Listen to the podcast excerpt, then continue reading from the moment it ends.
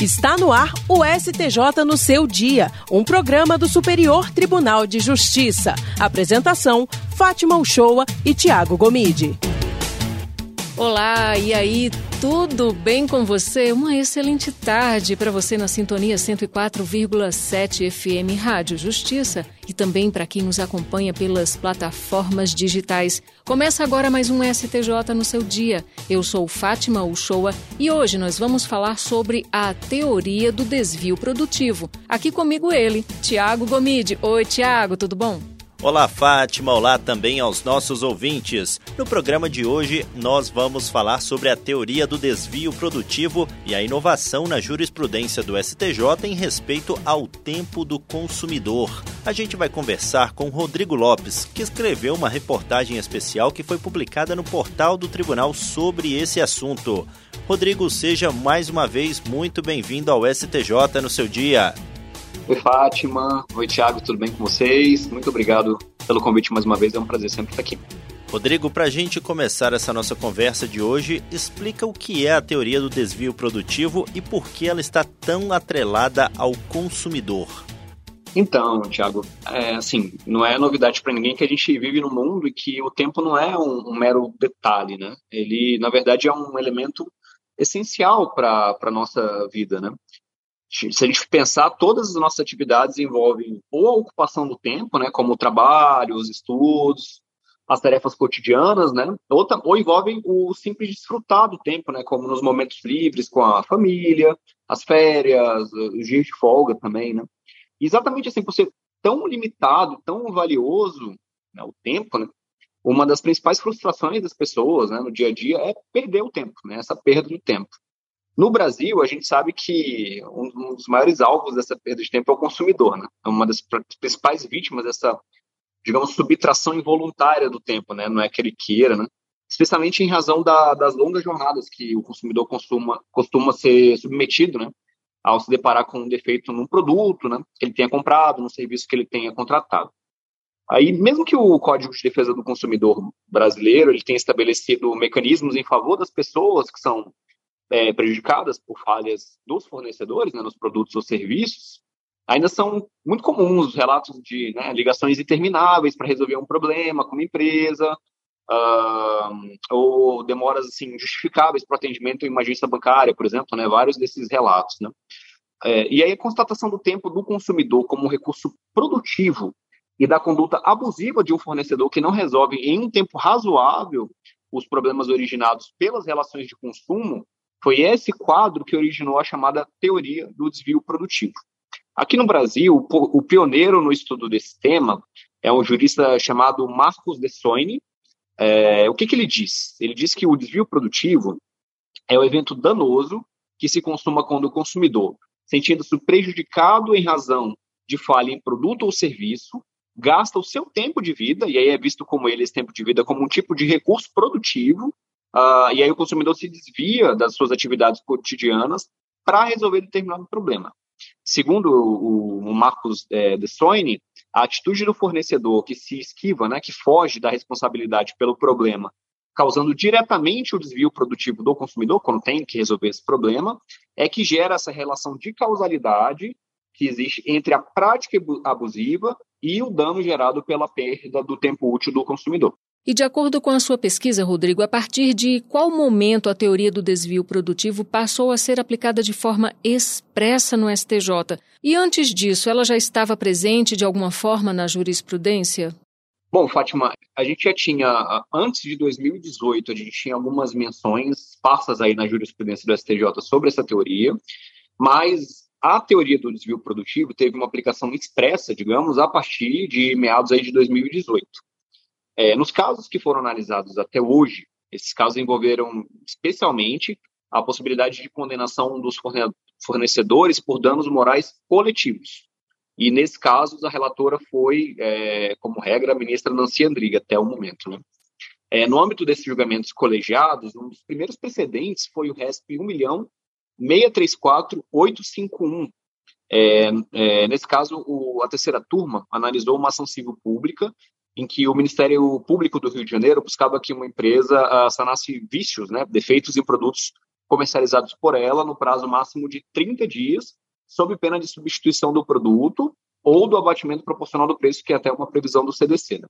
É, segundo essa empresa, não seria possível haver o reconhecimento da responsabilidade solidária do comerciante pela resolução, né, pelo saneamento do vício, antes desse prazo de 30 dias. Então, ele estava contestando exatamente o tempo para resolver. Né? Nesse caso, a ministra Nancy Andrighi, ela apontou que o consumidor, não raramente, né, ela, é, esse consumidor trava uma verdadeira batalha para ter atendido a sua legítima expectativa de obter o produto adequado, é, adequado ao uso, né, em quantidade e em qualidade. Segundo a ministra Nancy, essa peregrinação do consumidor começa pela tentativa, que é muitas vezes frustrada, de localizar assistência técnica mais próxima da residência ou do local de trabalho, e aí envolve também um esforço para agendar uma visita técnica da autorizada, né, uma situação muito comum para todos nós. Nas palavras exatas da ministra, essas tarefas têm frequentemente exigido bastante tempo do consumidor, que se vê obrigado a aguardar o atendimento no período da manhã ou da tarde, quando não por todo o horário comercial. E também, segundo a fala literal da ministra Nancy, essa dinâmica demonstra que havia crucis a que o fornecedor muitas vezes submete o consumidor, uh, isso vai de encontro aos princípios que regem a política nacional das relações de consumo, em especial da vulnerabilidade do consumidor e o da garantia de adequação, a cargo do, do, do fornecedor, além de configurar a violação do direito uh, do consumidor de receber a efetiva reparação de danos patrimoniais sofridos por ele. Nesse sentido, né, nessa análise, a relatora, que é a ministra Nancy, apontou que o fornecedor, ao desenvolver atividade econômica em seu próprio benefício, tem o dever de participar ativamente do processo de reparo do bem, intermediando a relação entre cliente e fabricante e assim diminuindo essa perda do tempo útil do consumidor, que é exatamente a teoria aqui abordada. Rodrigo, na sua reportagem, você dá destaque especial a um caso que tratou do tempo perdido por consumidores nas agências bancárias. Conta um pouco para a gente sobre isso. Claro, Thiago. É, então, esse caso que você comentou foi o RESP 1.737.412. Esse caso ele teve origem em uma ação civil pública, ajuizada pela Defensoria Pública de Sergipe, contra o Banco de Sergipe, o Banco Estadual, né, é, para que o banco cumprisse, aí, entre outras medidas, as regras de tempo máximo para atendimento presencial nas agências. Em primeira instância, o juiz condenou o banco a disponibilizar pessoal suficiente para atendimento uh, nos caixas, uh, para que fosse possível respeitar o tempo máximo na fila do atendimento. Né? O juiz também condenou o banco o pagamento de danos morais coletivos de 200 mil reais mas aí o Tribunal de Justiça de Sergipe afastou a compensação pelos danos morais. Essa discussão é que chegou no STJ. A ministra Nancy Rodrigues, mais uma vez, explicou que um dos principais propósitos do sistema capitalista, que é um sistema concebido como né, um, uma, um sistema de produção de bens e de prestação de serviços, que é que tem como base a eficiência e a especialização, né, o objetivo desse sistema é gerar o máximo de aproveitamento possível dos recursos produtivos disponíveis. Citando aí de novo a doutrina do Marcos de Soine, a ministra Nancy comentou que na sociedade pós-industrial, o consumo de um produto ou de serviço uh, de qualidade, produzido por um fornecedor especializado na atividade, tem a utilidade subsidiária, né, a utilidade supletiva, digamos, de tornar disponível tempo e as competências que o consumidor precisaria para produzir para o seu próprio uso, né, e por isso que é especializado. Dessa análise, de acordo com a relatora, a ministra Nancy, resulta uma espécie de função social das atividades do fornecedor uh, relacionada à otimização e ao máximo aproveitamento dos recursos produtivos disponíveis na sociedade. E aí lembramos que a gente está falando exatamente do tempo como um desses recursos produtivos. Segundo a ministra Nancy Adrig, a proteção à perda do tempo útil do consumidor deve ser realizado uh, sob a vertente coletiva, a qual, por possuir finalidades precípuas de sanção, inibição e reparação indireta, permite que seja aplicada a teoria do desvio produtivo do consumidor e a responsabilidade civil pela perda de tempo. E aí também pode ser incluído essa análise sobre a condenação por danos morais também. Então, nesse caso, Rodrigo, a ministra relatora Nancy Andrighi considerou que a instituição financeira aumentava o próprio lucro às custas do tempo do consumidor, é isso? Exatamente. Nesse mesmo processo, Fátima, a ministra Nancy Andrighi ela reforçou que a produção, a intolerável e injusta perda né, do tempo útil do consumidor se dá pelo desrespeito voluntário, né? não é uma coisa que não fosse inevitável, né? Uh, o desrespeito às garantias legais, com o nítido propósito de otimizar o lucro em prejuízo da qualidade do serviço. Conduta que é para é, a ministra Nancy Andrighi, né, como eu comentei, justifica a condenação por danos morais coletivos. No caso desse mesmo processo, a relatora lembrou que a legislação municipal estabelecia uh, como constrangimento do consumidor tempo de espera superior a 15 minutos em dias normais e 30 minutos em dias especiais. Mas o banco continuava impondo aos clientes tempo de espera que ultrapassava duas horas, muito além né, do tempo legal permitido. Nas palavras exatas da ministra, a instituição financeira recorrida, né, o banco, optou por não adequar seu serviço a esses padrões de qualidade, impondo à sociedade o desperdício de tempo útil e acarretando a violação ao interesse social de máximo aproveitamento dos recursos produtivos. E problemas com caixa eletrônico das agências também podem, de alguma forma, Rodrigo, ser considerados perda de tempo do consumidor para fins de aplicação da teoria do desvio produtivo? Também pode, Tiago. É, com base né, na teoria do desvio produtivo, a terceira turma manteve a condenação de dois bancos ao pagamento de danos morais coletivos de 500 mil reais cada banco, é, por causa de falhas em terminais eletrônicos, por causa de desabastecimento dos caixas, né, falta de dinheiro. Né. Na ação, o Ministério Público de Tocantins uh, relatou o período de espera superior a 40 minutos para que os consumidores conseguissem utilizar os caixas eletrônicos, né, terminais.